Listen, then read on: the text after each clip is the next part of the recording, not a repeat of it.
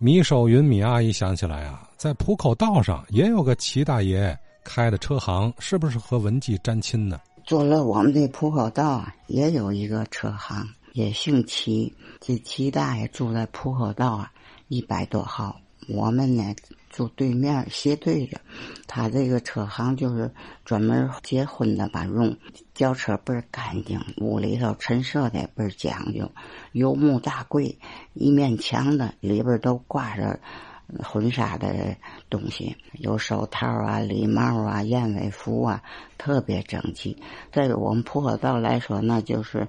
佼佼者了，因为那年代都没有汽车，看一有结婚的，嚯都出来围着。因为嘛呢，我们家照相随时跟着他走，用闪光灯嘛的给照相。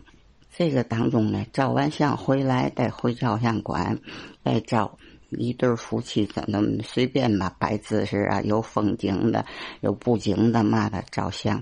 这个齐大呀，为人特别好。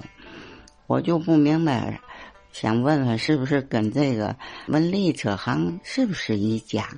这齐大在东楼还有好几处房子。哎，我估计啊，肯定有点关系，对吧？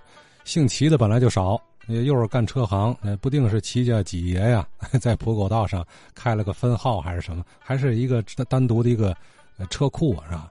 这个米阿姨为什么她记得呢？因为。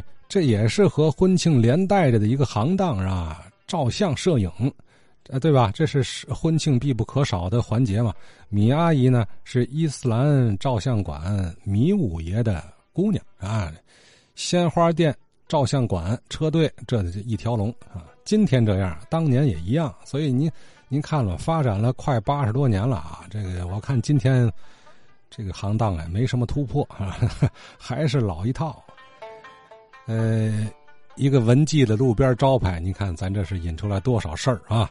呃，立体呈现将在我们推出的这个三金文化公众号上推送了。呃，把民国时期天津这个婚庆行业咱也给描摹出来了，呃，有意思。